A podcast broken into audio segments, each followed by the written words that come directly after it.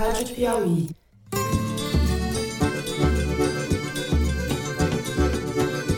Olá, sejam muito bem-vindos ao Foro de Teresina, o podcast de política da revista Piauí.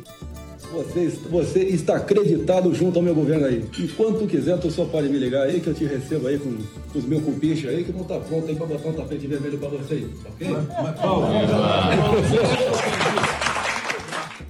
Eu, Fernando de Barros e Silva, na minha casa em São Paulo. Tenho o prazer de conversar com os meus amigos José Roberto de Toledo, aqui pertinho no Baixo Higienópolis. Opa, Toledo. Opa, Fernando. Opa, Ana Clara. Quero dizer que eu estou em Santa Cecília. Santa Cecília, eu sabia que ele ia falar isso.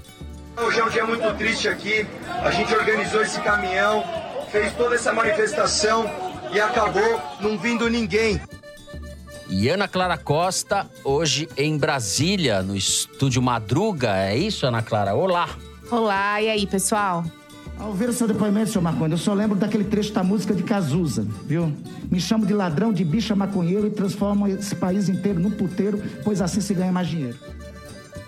Thais Bilenque está de férias. Enquanto ela não volta, Ana Clara fica com a gente. É isso, vamos aos assuntos da semana. A gente abre o programa pela volta dos que não foram, comentando aquele encontro de comensais reunidos em torno de Michel Temer na casa do especulador nas Ginarras. Não há registro de que nenhum dos respeitáveis senhores do patriarcado brasileiro, entre políticos, empresários, jornalistas e agregados, nenhum deles tenha saído sem a carteira, o que já é um avanço. Mas afinal, como entender a reaparição dessa figura verdadeiramente fantasmagórica na cena pública? O que quer Michel Temer? E o que querem aqueles senhores que zombavam do fato de Bolsonaro não saber distinguir molho branco e leite condensado? No segundo bloco, saímos do palácio ou dos palácios e vamos para a rua. E não nos confundam com aqueles rapazes do Vem Pra Rua. A gente discute a presença escassa e o saldo politicamente pífio das manifestações lideradas pelo MBL, no último dia 12 de setembro, para gritar pelo impeachment de Bolsonaro. Vamos falar também das manifestações que estão sendo organizadas pelos partidos de esquerda, dos quais o PT é o maior.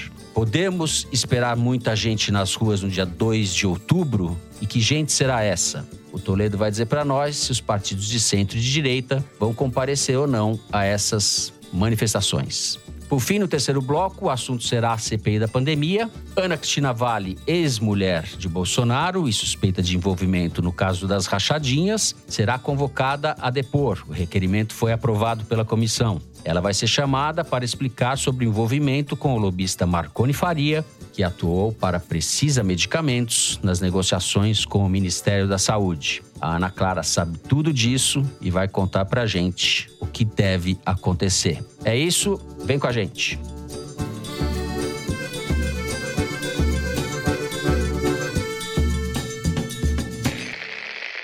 Muito bem. Na terça-feira, tomamos conhecimento dos vídeos gravados no jantar em homenagem ao ex-presidente Michel Temer na casa de Naginarras, em São Paulo. Nas cenas, a gente pode ver, além de Temer, o, vou chamar assim, Zé, humorista, o projeto de humorista e apresentador da Rádio Jovem Pan, André Marinho, filho do empresário Paulo Marinho, que é suplente do senador Flávio Bolsonaro e com quem rompeu já faz algum tempo. Também estava lá Gilberto Kassab, presidente nacional do PSD, Johnny Saad, presidente do Grupo Bandeirantes, Roberto Dávila, jornalista e apresentador da Globo News, Tunico Pereira, ex-editorialista do jornal O Estado de São Paulo, um dos chefes dos editoriais ali, um que deu sempre a tônica dos famosos editoriais, Raul Kutaiti, famoso cirurgião do Hospital Sírio-Libanês, e o advogado José Yunes, Amigo de Temer na alegria e na tristeza, na pobreza e na riqueza, a gente pode dizer. E na cadeia. E na cadeia, exato. Bom, os vídeos foram feitos pelo marqueteiro de Temer, o Elcinho Moco, o que indica, o que mostra que houve premeditação. Eram peças de marketing, mas marketing com qual finalidade, Ana Clara? Depois do episódio da ida de Temer a Brasília para socorrer o seu colega Jair Bolsonaro ou salvá-lo da pressão pelo impeachment depois da escalada golpista do dia 7, Temer parece ter gostado da ideia de voltar aos holofotes da política. É vaidade ou os apetites são mais palpáveis, digamos assim? O que, que a gente entende dessas movimentações todas que começaram com aquela ida surpreendente para todos nós a Brasília logo depois do dia 7?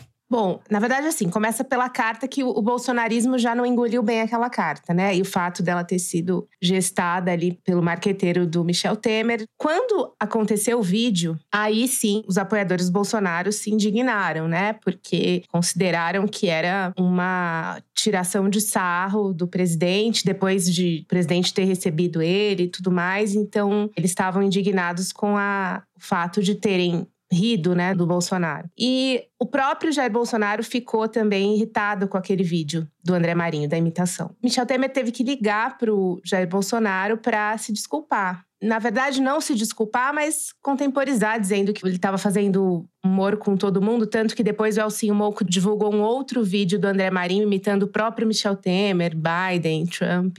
Então teve uma certa indisposição ali naquele momento. Mas o que fica mais claro com essas movimentações do Michel Temer é o seguinte: o governo Bolsonaro está extremamente dependente do PP. Então, você tem o Ciro Nogueira na Casa Civil, você tem o Arthur Lira na presidência da Câmara, e, e o Bolsonaro, hoje, ele se considera, de certa forma, refém desse partido. Você tem o Ciro Nogueira que faz as indicações de cargos na Casa Civil, né? Então, o poder sobre o orçamento desse partido é muito grande. Por exemplo, no caso do Arthur Lira, tem várias demonstrações do quanto o governo Bolsonaro é refém dele, mas a mais recente foi a questão do preço dos combustíveis. O Arthur Lira vê que, com o preço dos combustíveis nas alturas, é um contexto eleitoral difícil para todo mundo. Qualquer político que queira se eleger é culpado por esses sete reais. E ele está começando a questionar a Petrobras pelo preço dos combustíveis. Então você tem o presidente da Câmara querendo que a Petrobras dê um jeito nisso. Então é uma interferência ali que não acontecia. Então isso também é uma demonstração recente do quanto a, o partido está reivindicando espaço, mais espaço e mais poder no governo. Sem contar serem donos do Ministério da Saúde através do Ricardo Barros, né? Exato, Sim. exato. Se fosse uma churrascaria, eles estariam com o orro de bife, não é, Zé? Com aquele, aquela carne mais o orro, a picanha, a costela... e a maminha. Principalmente a maminha. e você tem o Jair Bolsonaro que não está satisfeito com isso. E o MDB percebeu isso. Então, você tem algumas movimentações do MDB que estão sendo percebidas hoje em Brasília na direção de tentar dissolver um pouco o poder que o PP tem sobre o governo e sobre o orçamento. Dois fatos recentes são vistos como demonstração dessa tentativa do MDB. O primeiro é o Eduardo Cunha, que voltou a frequentar Brasília tem feito sinalizações públicas e privadas ao governo Bolsonaro nesse sentido. Públicas, ele tem feito várias postagens no Twitter elogiosas ao Bolsonaro ou de apoio ao governo. Quando houve o vídeo do André Marinho, o Eduardo Cunha também postou criticando Michel Temer, criticando o vídeo, dizendo que o Bolsonaro não merecia ser alvo de deboche. E no privado, você tem o Eduardo Cunha se movimentando em Brasília para tentar ocupar espaços. A segunda atitude que foi vista como uma tentativa do MDB de se reposicionar na base é a do Michel Temer. São movimentos que não são necessariamente coordenados. Não existe uma estratégia do partido, mas é o poder se movimentando dentro dos espaços possíveis. No caso do Eduardo Cunha, o que as pessoas gostam sobre ele aqui em Brasília é sobre o que ele não disse. Então, ele não fez delação premiada, não comprometeu ninguém. E isso é uhum. é considerado muito valioso aqui. Chama-se omertar isso, né? Exato. Máfia, códigos da máfia. E tem uma outra questão que eu ouvi de uma fonte em Brasília, uma comparação que eu achei extremamente pertinente. Que foi assim, essa fonte me disse que o Eduardo Cunha ele é um dos raros bandidos que sabem a chave do cofre. Você tem vários tipos de bandido. Bandido que sabe assaltar o banco, bandido que sabe render as pessoas, mas você tem raríssimos bandidos que sabem o segredo do cofre. Então, sempre haverá espaço para ele, independentemente dele ter ou não cargo público.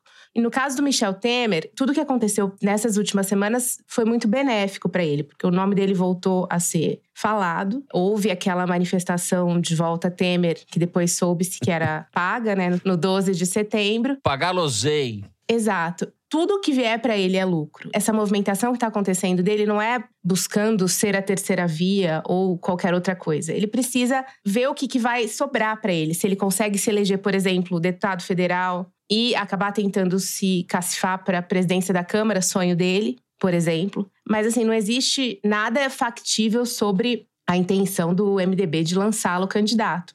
E você tem um terceiro ponto que eu acho que entra permeando esses dois, que é justamente as eleições do ano que vem.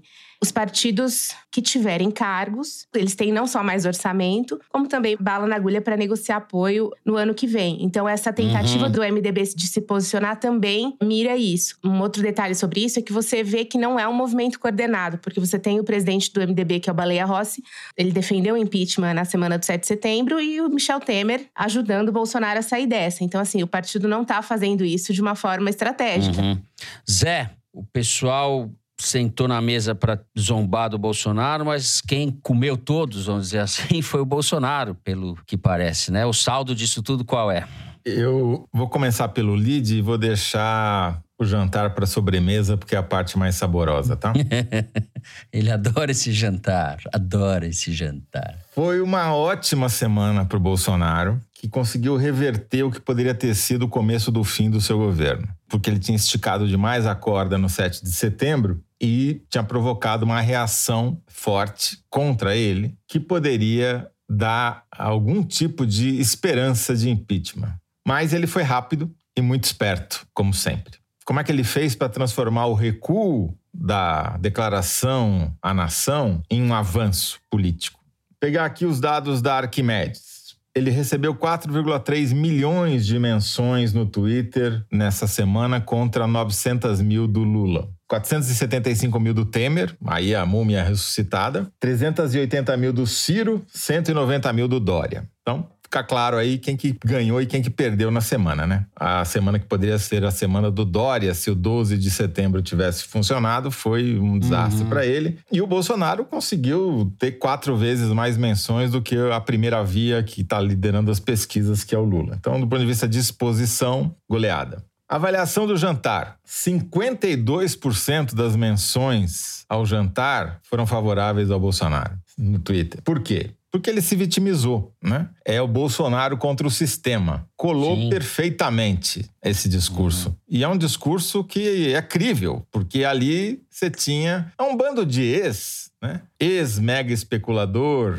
ex-editorialista-chefe, ex-presidente, ex-apresentador, ex não sei o que lá, mas o cenário do jantar na casa do Najinarras, com aqueles afrescos, aqueles trompedeiro, que lembravam o restaurante Máximo, que era onde a geração do poder se encontrava nos anos 80 e principalmente nos 90 em São Paulo, era o ponto de encontro de quem mandava. É o mesmo cenário, incrível. Tive um flashback. Enfim, voltando ao Temer e principalmente ao Bolsonaro. Saiu essa quinta-feira uma pesquisa do Data Poder 360 dizendo que 55% das pessoas acharam que o recuo do Bolsonaro foi a coisa certa a fazer. Elogiando, ou seja, de alguma maneira, achando que o Bolsonaro agiu bem ao recuar com aquela declaração à nação escrita pelo Elcinho Moco e que o Temer usou para ressuscitar. E o mais incrível, 65% dos bolsonaristas acharam que ele fez bem ao recuar.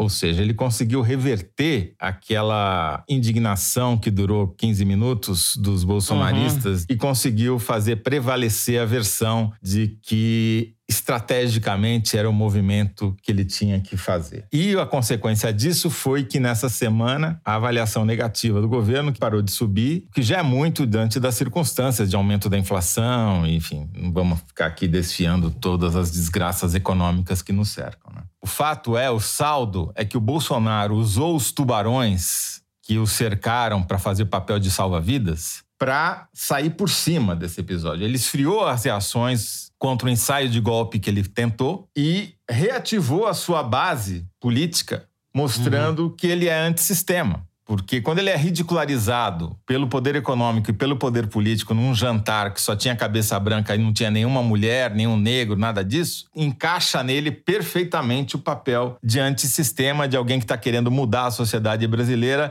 e que esse sistema não deixa. Mas nem o apoiador dele estava esperando encontrar uma mulher ali ou um negro. Mas eles, incrivelmente, Ana Clara, adotaram esse discurso. Tinha bolsonarista falando, não tinha nenhum negro, não tinha É, nenhuma acho que mulher a naquele jantar. principal aí é, é de classe, né? Sim, Eles usaram muito a coisa da elite, o, o rapaz que estava fazendo as imitações, na verdade, está sendo preparado para mandar no Brasil no futuro, como esses de hoje mandam. Eles fizeram uma retórica realmente: nós vamos continuar sendo mandados por esses caras. O menino ainda chama Marinho, que dá mais uma camada de interpretação. embora não tenha nada a ver com... Nada a ver com a ah, família Marinho, a família Marinho conhecida. Não tem nada a ver. O Bolsonaro fez o que ele sabe fazer melhor, que é usar os outros e descartar. O Michel Temer pode estar iludido que ele teve uma grande semana, porque ele ressuscitou, mas ele é bagaço. Ele foi devidamente sugado e será descartado. Ele não vai cumprir nenhum papel relevante nesse governo. O papel que ele tinha para cumprir, ele já cumpriu. E o Bolsonaro devia agradecer o Elcinho Moco, que aliás devia talvez procurar o Carlos Bolsonaro para fazer um frila lá, porque ele ajudou bastante com a divulgação desse vídeo, né? E eu só queria encerrar contando um episódio que veio à baila essa semana numa reportagem do Estadão, o repórter Vinícius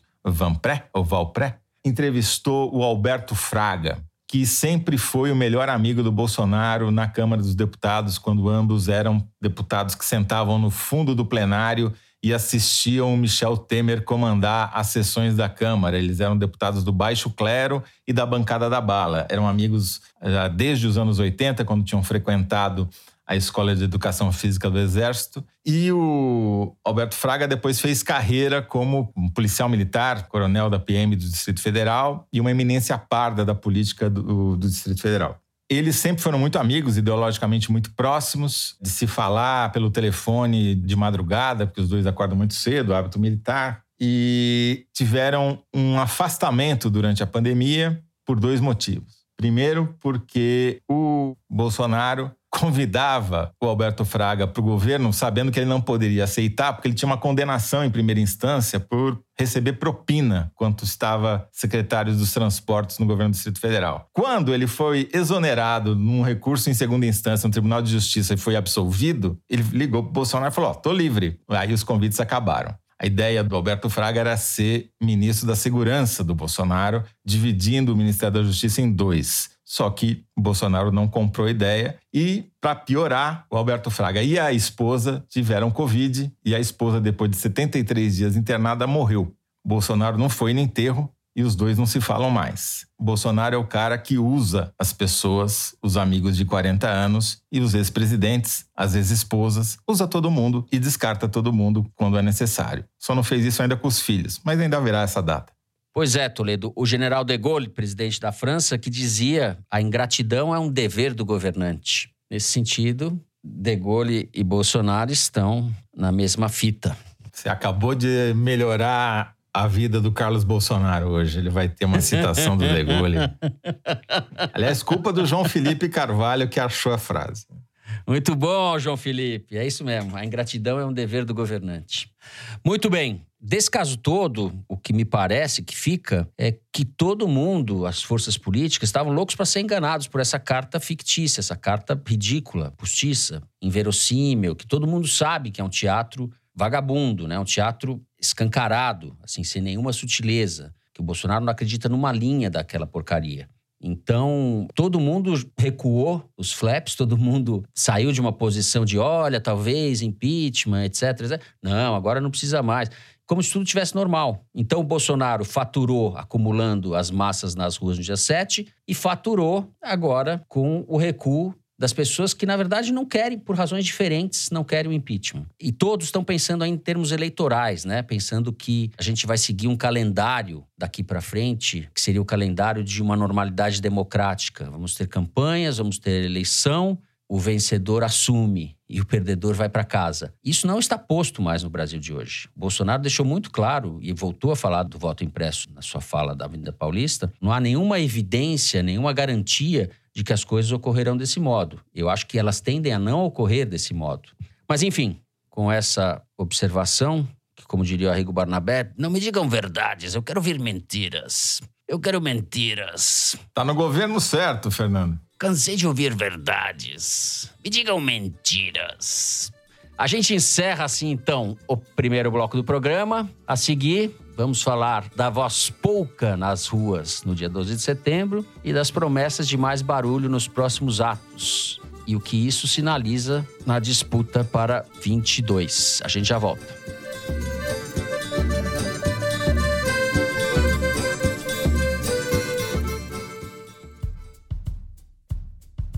O futuro do mercado de trabalho está na tecnologia.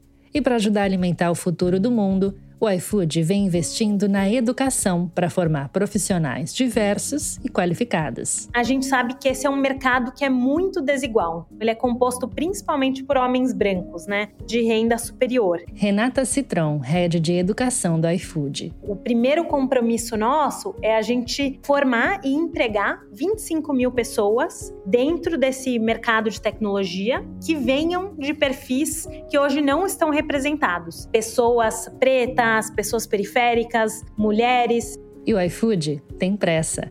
Nos próximos cinco anos, a meta é preparar 5 milhões de pessoas para o futuro do trabalho e empreendedorismo e impactar outras 5 milhões de pessoas em formações de tecnologia em escolas públicas. Por meio dessa educação que a gente gostaria de fomentar no Brasil, a gente vai conseguir fazer com que o Brasil seja um, um país mais próspero e menos desigual. Para saber mais, acesse institucional.ifood.com.br barra nossos compromissos. Vamos usar a mesma inovação e tecnologia que guiam o nosso negócio para fazer um futuro diferente.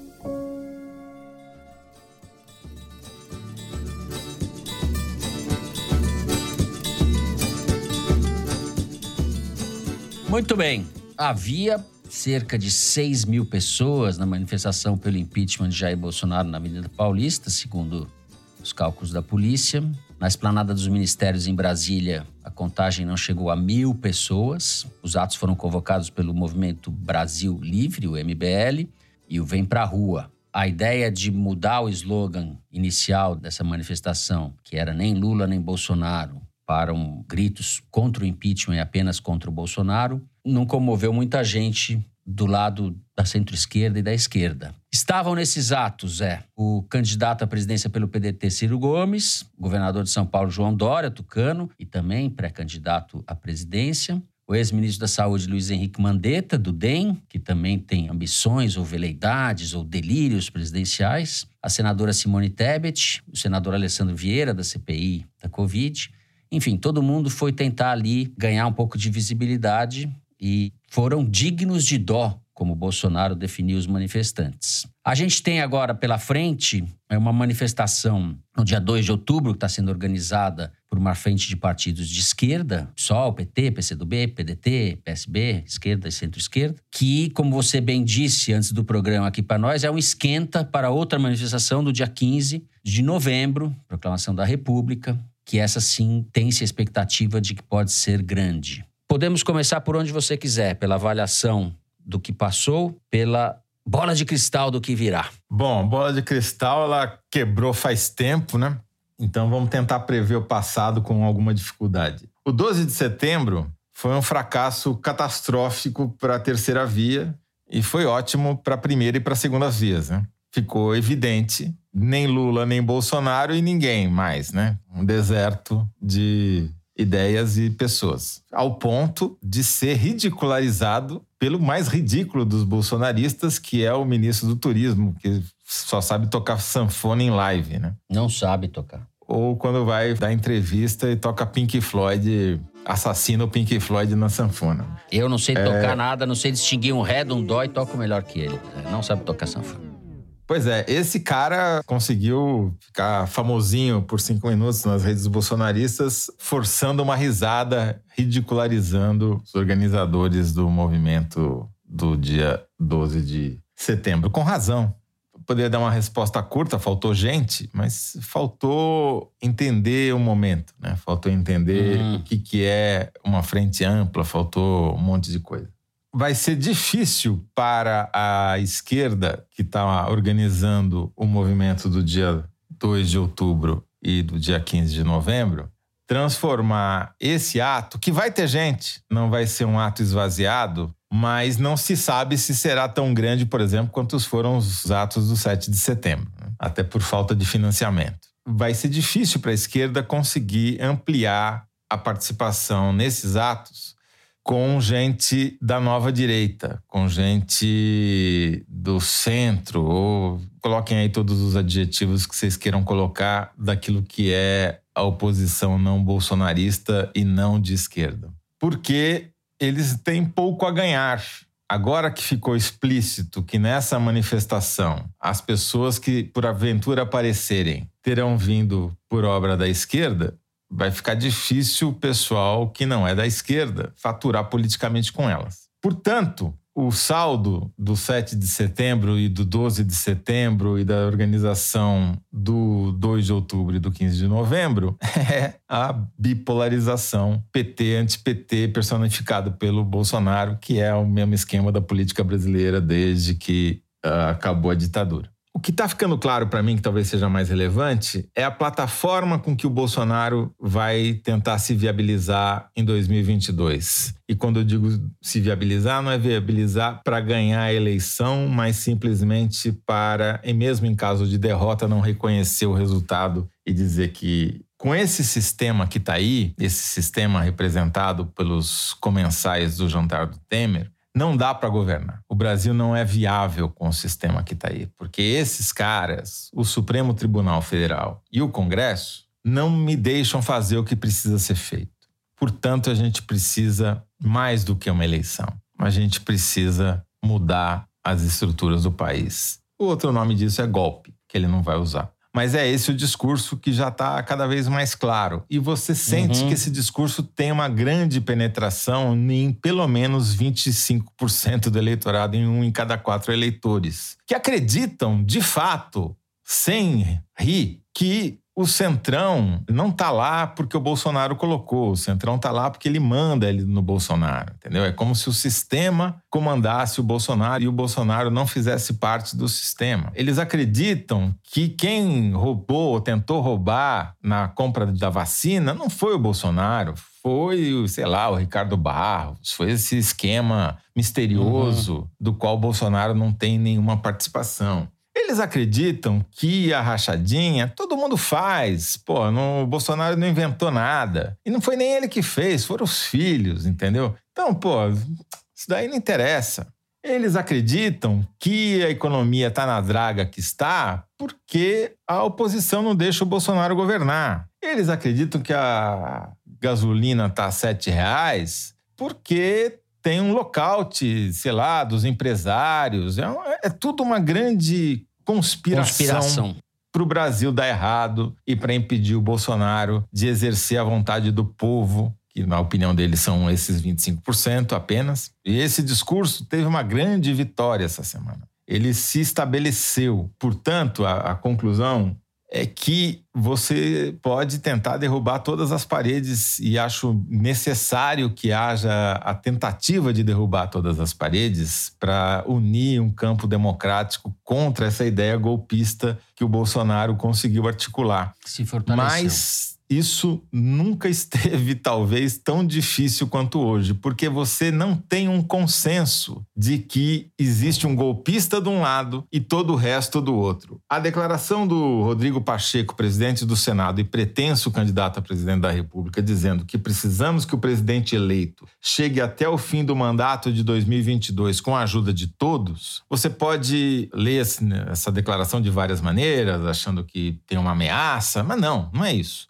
Eles efetivamente não querem saber de tirar o Bolsonaro de lá. E agora o PT e o Lula podem falar pelo impeachment com toda tranquilidade vamos admitir aqui, foram dos poucos partidos que assinaram todos os atos de impeachment, participaram de todas as reuniões pelo impeachment. A gente podia desconfiar que eles não queriam de fato o impeachment, mas efetivamente deram todos os sinais públicos a favor do impeachment. E agora eles podem ser sinceros a favor do impeachment, porque não tem a menor chance do impeachment acontecer. Perfeito.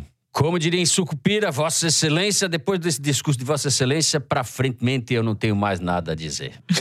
Mas eu só falei para trás-mente, Fernando. Para trás-mente, você esclareceu tudo para trás-mente e para frente-mente, é, eu não tenho mais nada a dizer. Ana Clara. Bom, ainda sobre essa questão das manifestações e dessa pretensa frente ampla antibolsonarista, na verdade é uma ideia que não tem a menor chance de dar certo porque ela não é conveniente eleitoralmente. Esses partidos do dito centro, eles querem enfrentar o Lula no segundo turno. Eles acreditam que a chance deles está em ir no lugar do Bolsonaro para o segundo turno. Então, uma, digamos, aliança, ainda que apenas nas ruas com os partidos de esquerda não é interessante para eles, porque eles querem essas pessoas que não querem o Lula nem Bolsonaro, que a gente não sabe quantas pessoas são. Na verdade, tem algumas pesquisas que mostram isso, né? O, Poder 360 publicou uma pesquisa uh, no início do mês dizendo que são 15%. No dia 15 de setembro, o Thomas Trauman publicou, o colunista Thomas Trauman publicou uma pesquisa dizendo que esse percentual é de 25%, que hoje, uhum. segundo essa pesquisa que o Thomas Trauman publicou, seria acima das pessoas que estavam pretendendo votar no Bolsonaro, que estão em 23%. Tudo bem, dentro da margem de erro, mas a questão é, não é interessante para esse grupo estar tá associado à esquerda nem nas ruas, nem em nenhum momento, porque é contra eles que eles almejam disputar um segundo turno. E no caso da esquerda, eles querem o Bolsonaro no segundo turno. Porque aí são todos contra o Bolsonaro. Então, estrategicamente, para eles é meio irrelevante, entendeu? A terceira via tá junto ou não nessas manifestações. Então, você tem esse cálculo eleitoral que eles estão fazendo que impede que seja construída uma frente ampla, mesmo que seja uma frente de debate, diálogo mesmo, de oposição de fato. Não existe. Agora, uma questão que fica é assim, o quanto da mobilização de rua significa voto ainda isso é uma incógnita, né? Porque se a gente for olhar por aí, o Bolsonaro tá bem, né? Porque a, a quantidade de gente que foi mobilizada, tudo bem que é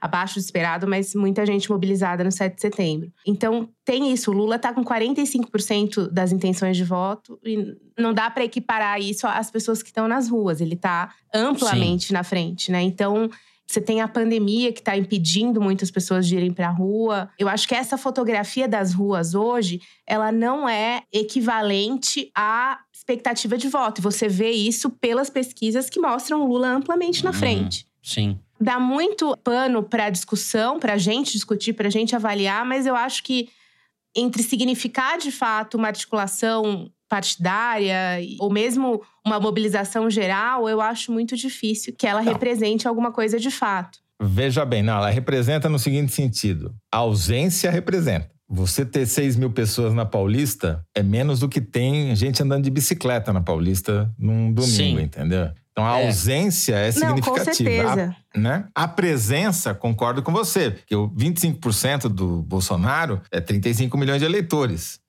não caberia em todas as paulistas juntas e somadas. Né? As pessoas na rua, de fato, você tem toda a razão, não são uma síntese da opinião pública, mas mostram uma capacidade de mobilização e identificação do eleitorado, né? de alguma maneira. Esses partidos do dito centro, eles estão trabalhando com o não voto, eles não estão trabalhando com o voto. E por isso a mobilização é baixa, porque ninguém está ali acreditando com toda a força na candidatura Dória ou qualquer nome que esteja ali, porque o que eles estão apostando, na verdade, é no menos pior. Você realmente vai apostar nesse ou naquele. Eles estão apostando no não voto. Não tenho certeza se eu quero aquele ou aquele.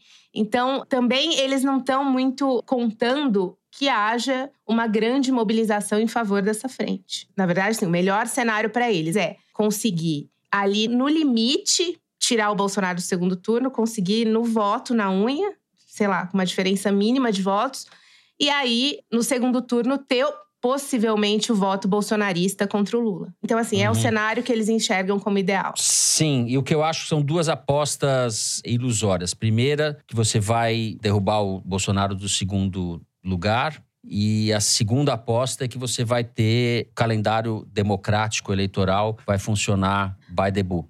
Assim, Já não está funcionando isso, e não vai funcionar. Supondo, supondo que haja eleições, né? Claro. A Exato. premissa inicial então, é. Eu acho que tem esses dois equívocos, essas duas apostas equivocadas.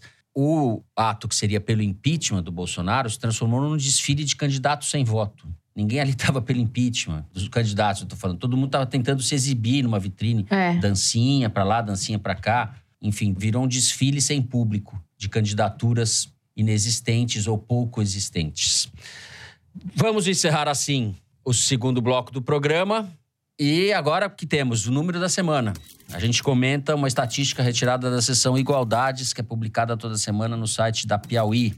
Mari, qual é o número? Fernando, o número da semana é 56 milhões. Segundo dados colhidos no dia 6 de setembro, logo agorinha, a quantia total de dinheiro em espécie que circula no Brasil, 342 bilhões de reais, compraria 56 milhões de toneladas de arroz. Em 2012, essa quantia, que na época era de 167 bilhões, bem menos, podia comprar, veja só, 85 milhões de toneladas de arroz. O Igualdades dessa semana, assinado pela Amanda Gorziza, pela Liane Ceará e pela Renata Bono, faz um raio-x da circulação de dinheiro no país, o que não contabiliza nem o meu bolso e não inclui nem a minha dispensa. Bom, só queria fazer duas observações. Agora vou ter que fazer três, né? Minha solidariedade, Mari Faria. Primeiro é sobre a desvalorização que fica muito evidente nessa estatística que a Mari acabou de contar, né? Como você precisa de um caminhão de dinheiro para comprar a mesma quantidade de arroz que você precisava anos atrás, dada a uhum. desvalorização da moeda, que significa a inflação. E segunda é como o lançamento da nota de 200 reais só serviu para ajudar quem precisa fazer rachadinha e sacar dinheiro na boca do caixa, porque ela é um fracasso retumbante, o maior fracasso das histórias das notas no Brasil. Nunca uma nota fez tão pouco sucesso quanto a nota de 200 reais, que se dizia que sem a nota de 200 reais não ia ter dinheiro para pagar os benefícios do Bolsa Família e do auxílio emergencial. Tudo mentira, paia, raio de sol, entendeu? A não sei pra onde vai essa po... nota, eu nunca consegui sacar essa nota. Pois é, ela tá toda numa valise. A gente fez a conta, a gente não, a Amanda Gorziza fez a conta, 2,7 milhões de reais, que vocês sabem quem movimentou, cabe numa valise em notas de 200 reais. Não é prático? Não é legal? Acho que a conta foi essa, porque se precisar colocar em nota de 50 reais, que é a nota mais popular, aí você vai precisar de cinco valises muito menos prático. Certo. Eu tenho uma nota de 200 reais aqui, eu vou mandar emoldurar, então. uma nota, guardando que eu usei, tá aqui guardada. Oh, o amoroso aqui. também tem. Ó, oh, é. Mari Faria, assalto amoroso. Olha só, produtor. O cofrinho Nosso tá gordo. está rico. Muito bem, produtor. É isso aí. Bom, mais dinheiro e menos arroz. Os males do Brasil são. Com isso, a gente encerra o número da semana. Vamos pro terceiro bloco. A gente vai falar da CPI da pandemia. Já voltamos.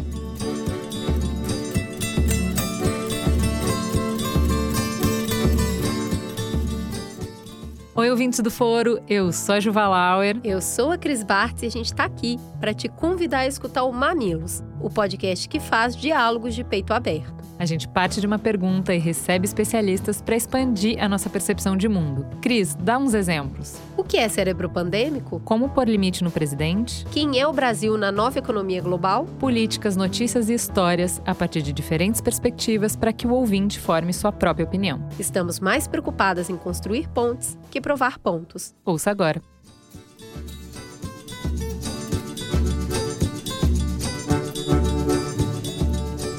Muito bem, a CPI se encaminha para o final, ou se encaminhava para o final, e nessa semana houve uma novidade. Quarta-feira foi aprovado o requerimento para que seja ouvida a Ana Cristina Vale, ex-senhora de Jair Bolsonaro, pelo envolvimento dela com o lobista Marconi Faria.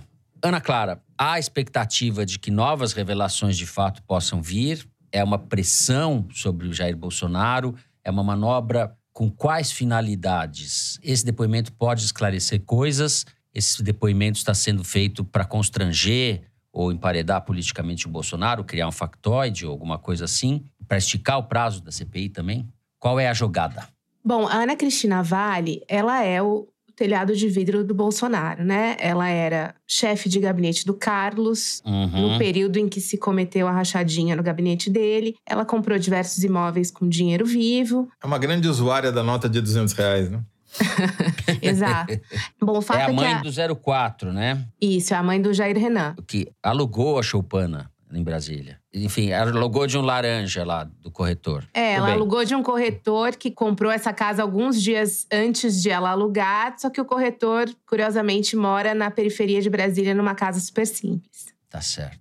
Bom, enfim, é, ela é um personagem importante dentro desse contexto de possíveis crimes cometidos pela família Bolsonaro. Só que os senadores aproveitaram essa brecha que a CPI proporcionou para chamá-la para depor. Porque numa investigação que está sendo feita no Pará, sobre desvios num órgão ligado ao Ministério da Saúde no Pará, acabaram descobrindo um lobista de Brasília chamado Marconi Faria, que tem um escritório que trabalha para várias empresas e tal, e ele é amigo da Ana Cristina, ajudou o Jair Renan a montar a empresa dele de eventos no ano passado, se tornou, na verdade, amigo da Ana Cristina, e nessa investigação é, interceptaram algumas conversas do celular do Marconi e viram que a Ana Cristina tentou e conseguiu indicar uma pessoa para esse órgão vinculado ao Ministério da Saúde. E ela, na conversa, ela pede a indicação e fala para colocar na conta do Jair Renan.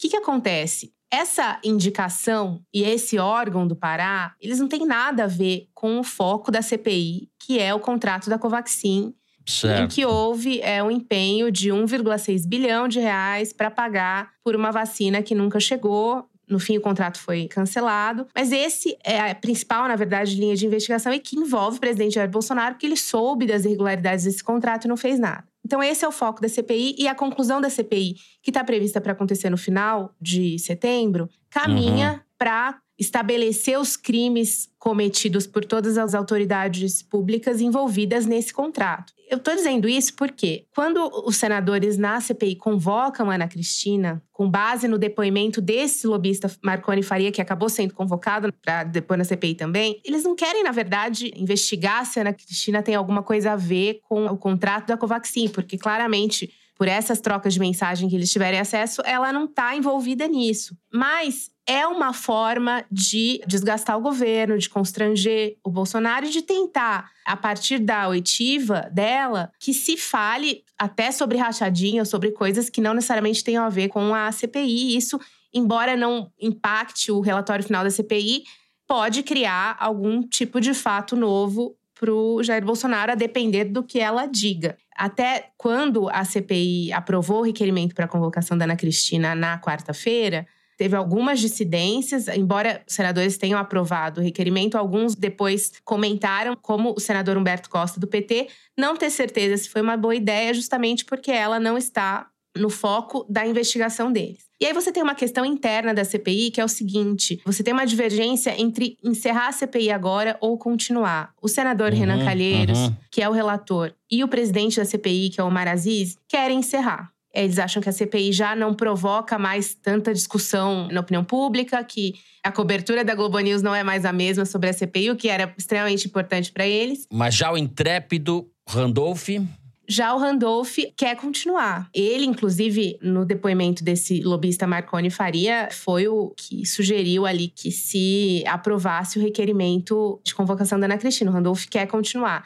Então, é uma tentativa, de certa forma, de ver no que vai dar, né? De ver se, por acaso, a oitiva dela pode abrir caminhos para algum outro tipo de constrangimento ou, ou dar munição para outro tipo de crime que possa ter sido cometido pelos filhos, por ela ou pelo Jair Bolsonaro, que não se sabe. O que eles estão fazendo com a Ana Cristina é uma aposta para ver no que dá e para ver se eles conseguem prorrogar a CPI em razão disso. Uhum. É claramente um desvio, né, Ana Clara? De... Eles decidiram isso por uma razão, porque a própria condução da CPI tomou caminhos que eles consideraram surpreendentes, eles não esperavam. Eles começaram a CPI para investigar a omissão do governo na condução da pandemia e acabaram descobrindo corrupção. Eles achavam que poderia ter algum contrato superfaturado, etc., mas assim, não exatamente uma mobilização do Palácio do Planalto para comprar a vacina da Índia, como aconteceu. Então, tem já um histórico de fatos novos e surpreendentes dentro da CPI que talvez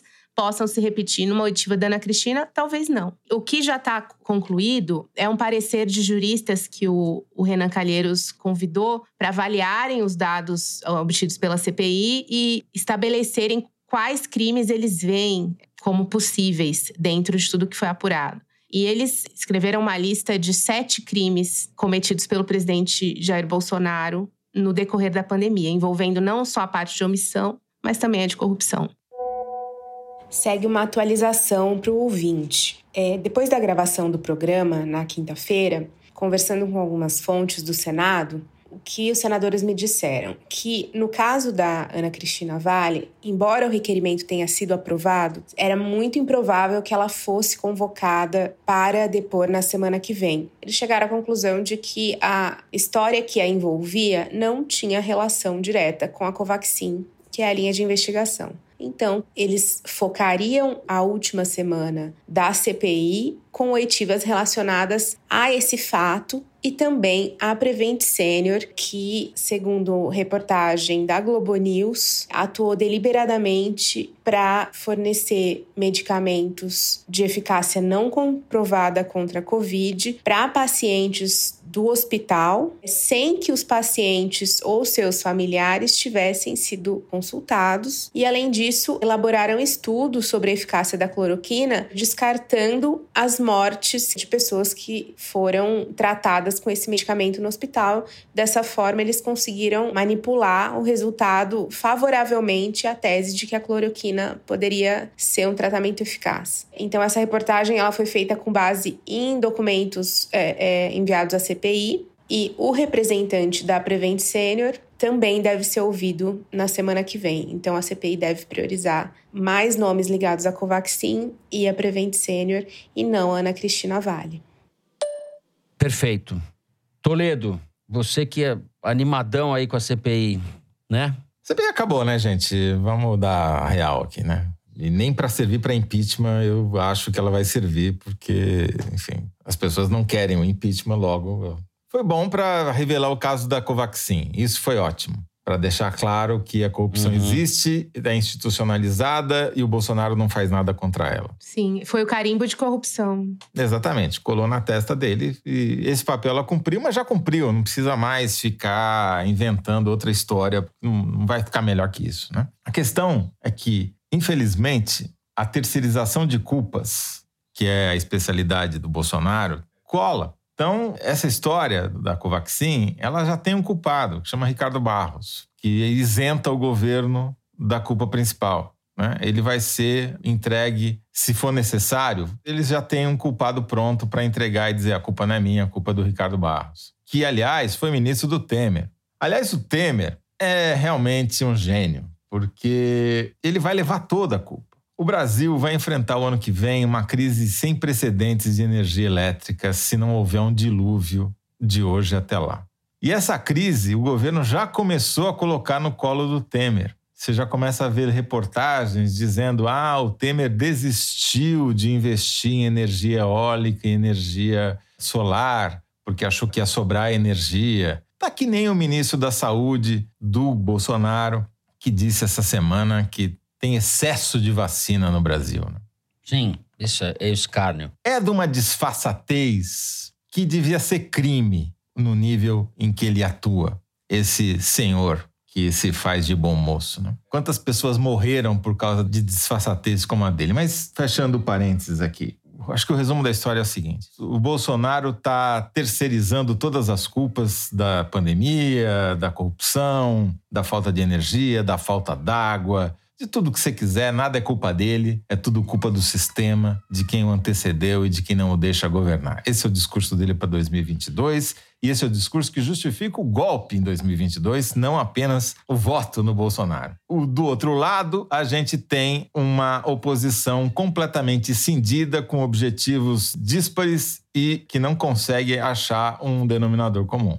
Porque, primeiro, não tem um diagnóstico comum. A grande parte da oposição não acha que o Bolsonaro queira aplicar um golpe. Então, isso já liquida qualquer possibilidade deles chegarem a uma análise de conjuntura correta. Segundo, os interesses são eleitoralmente antagônicos entre a primeira via e a terceira via. Logo, eles vão facilitar o trabalho para o Bolsonaro se viabilizar em 2022, seja como candidato, seja como golpista. Para fechar o capítulo CPI, eu acho que além da descoberta da roubança, principalmente do caso da Covaxin, houve também uma documentação do descalabro que a gente viu ao longo desse longo período, né? Substituição de ministros e delinquências do presidente na pessoa física, fazendo coisas reiteradas vezes que não podiam ser feitas, falando contra a vacina, dando cloroquina para EMA, enfim, tudo um conjunto de coisas que documentados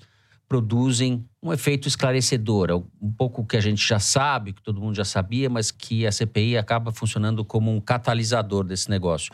É isso, só, por si só, Fernando, só se... queria ponderar, desculpa te interromper, só nesse Imagina. ponto específico que você falou das omissões e da conduta do Bolsonaro nessa questão da do gerenciamento da pandemia, da cloroquina e tudo mais, essa parte do relatório é a que vai ser mandada para o Tribunal de Haia. Ah, então. A parte da omissão. Porque isso configura crime contra a humanidade. Contra a humanidade. É. Então, eu vejo que a CPI terá cumprido um papel político, mesmo que ela seja impotente para deflagrar um processo de impeachment. Eles vão apresentar o relatório, vão sugerir e o Arthur Lira vai engavetar mais essa proposição de impeachment com os outros 130, cento sei lá quantos que estão lá, né? É isso que vai acontecer. Mas se cria um fato político, um constrangimento e, num período de fake news, um documento repleto de verdades, né?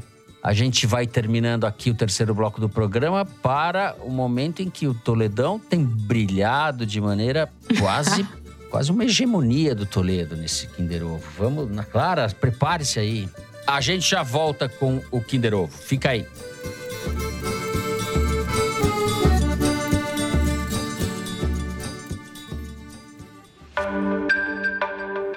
Você já conhece o DW Brasil Notícias? Todos os dias a Deutsche Welle publica dois boletins com os principais acontecimentos do Brasil e do mundo. O conteúdo é feito por jornalistas brasileiros e fica disponível em todas as plataformas de podcasts. Busque DW Brasil Notícias no seu tocador de podcasts e assine. Informação de qualidade, direto de uma das mais prestigiadas empresas de comunicação da Europa, especialmente para o público brasileiro.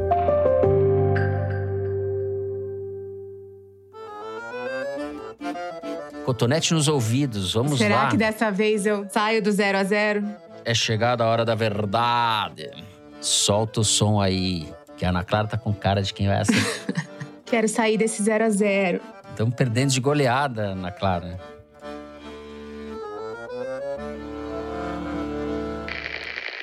O governador de São Paulo, eh, se ele falasse menos, fizesse menos marketing e cuidasse melhor do, do Estado, seria melhor. Porque, na verdade, durante a pandemia, ah, enquanto o governo federal de fez Deus, o maior programa Toledo, do auxílio emergencial, que realmente fez um diferencial tremendo ano passado, aqui o governo de São Paulo só aumentou, aumentaram os impostos, o ICMS aumentou até para seringas no tempo da pandemia. Então, na realidade, essas pessoas deviam dar exemplo, deviam falar coisas boas, coisas certas.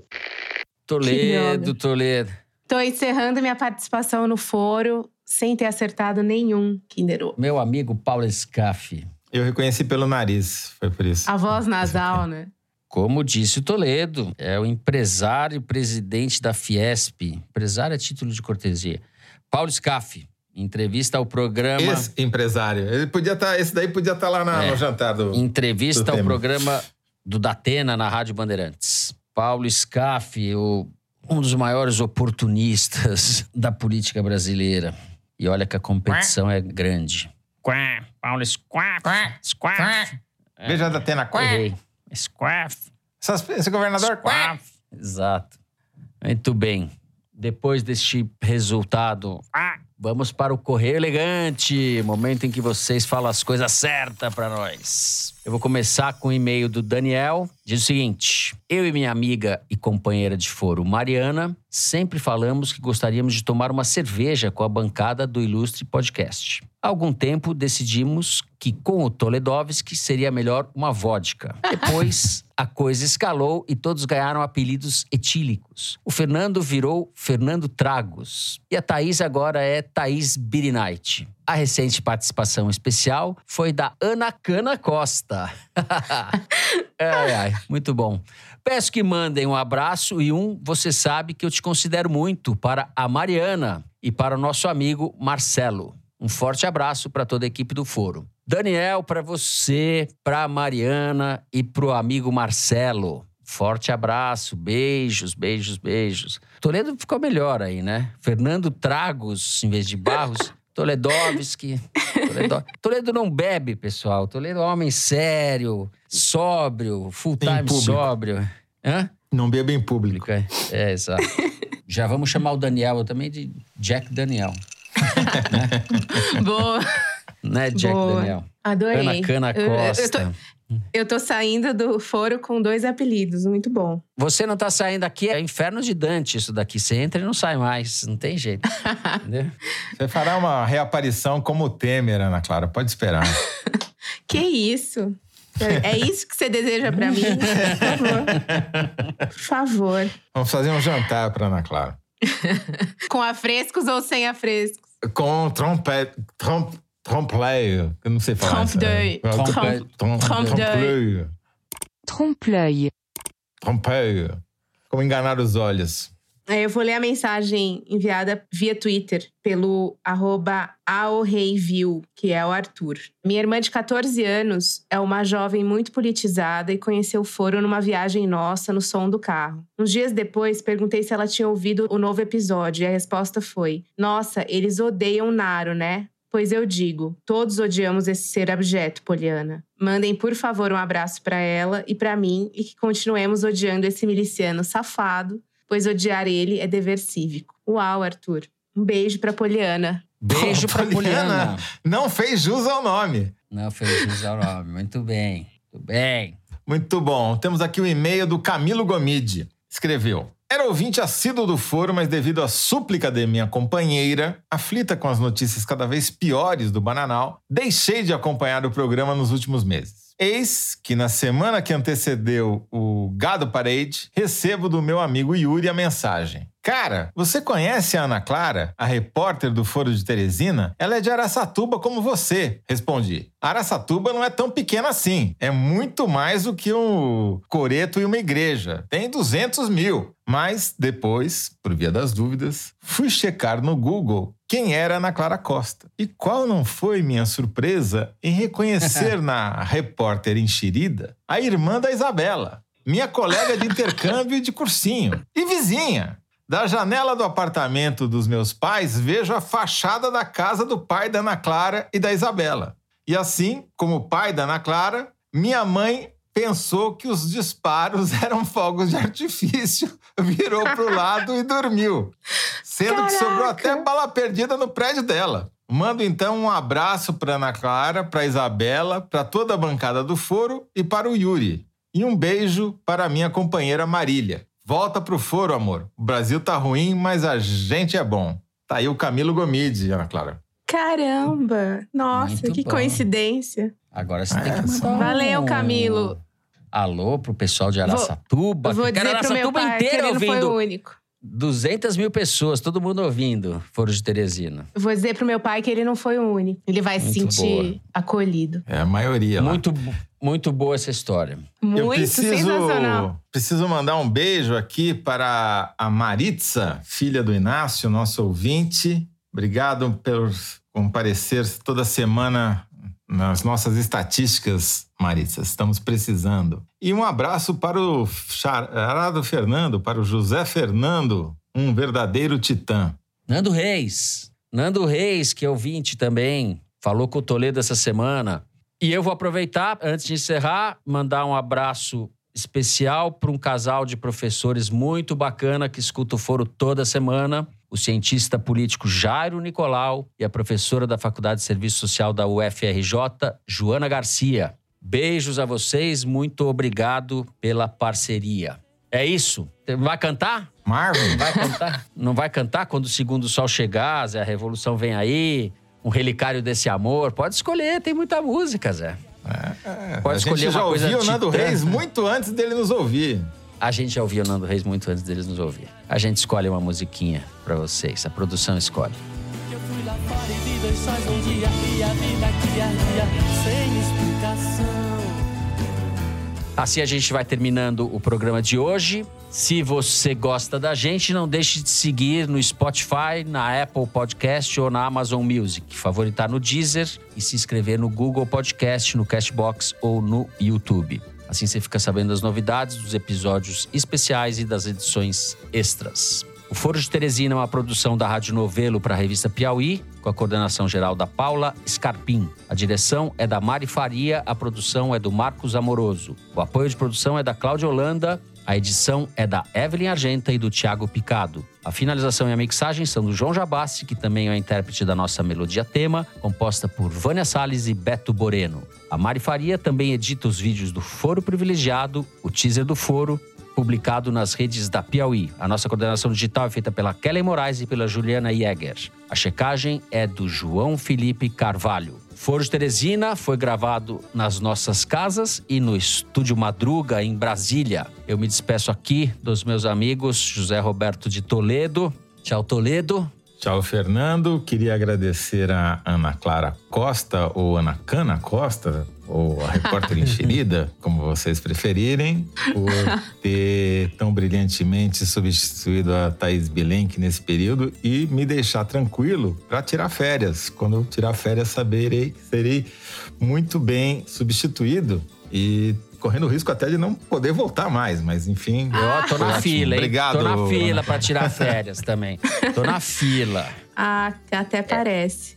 É muito duro tirar gentil. Ana, Muito, Ana Clara, muito gentil, você, porém discordo. você é uma brilhante e você agora está incorporada a esse time. Isso aqui, quando entra, não sai mais. É isso, Ana Clara. Tchau essa semana. A semana que vem a Thaís volta. Volta. Gente, eu que queria agradecer, agradecer a paciência do ouvinte com o meu amadorismo. Não e a tem, não paciência for- dos não- meus colegas aqui, queridos Olha. Fernando e Toledo, e Mari, e Oh. Amoroso, Cláudia, João, Fernando, enfim, todos.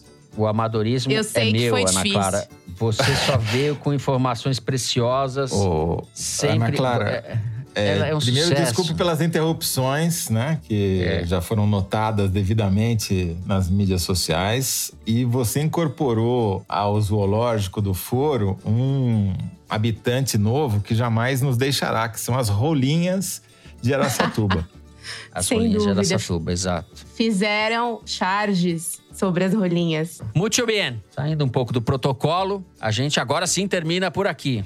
Gente, boa semana a todos. Até sexta-feira que vem.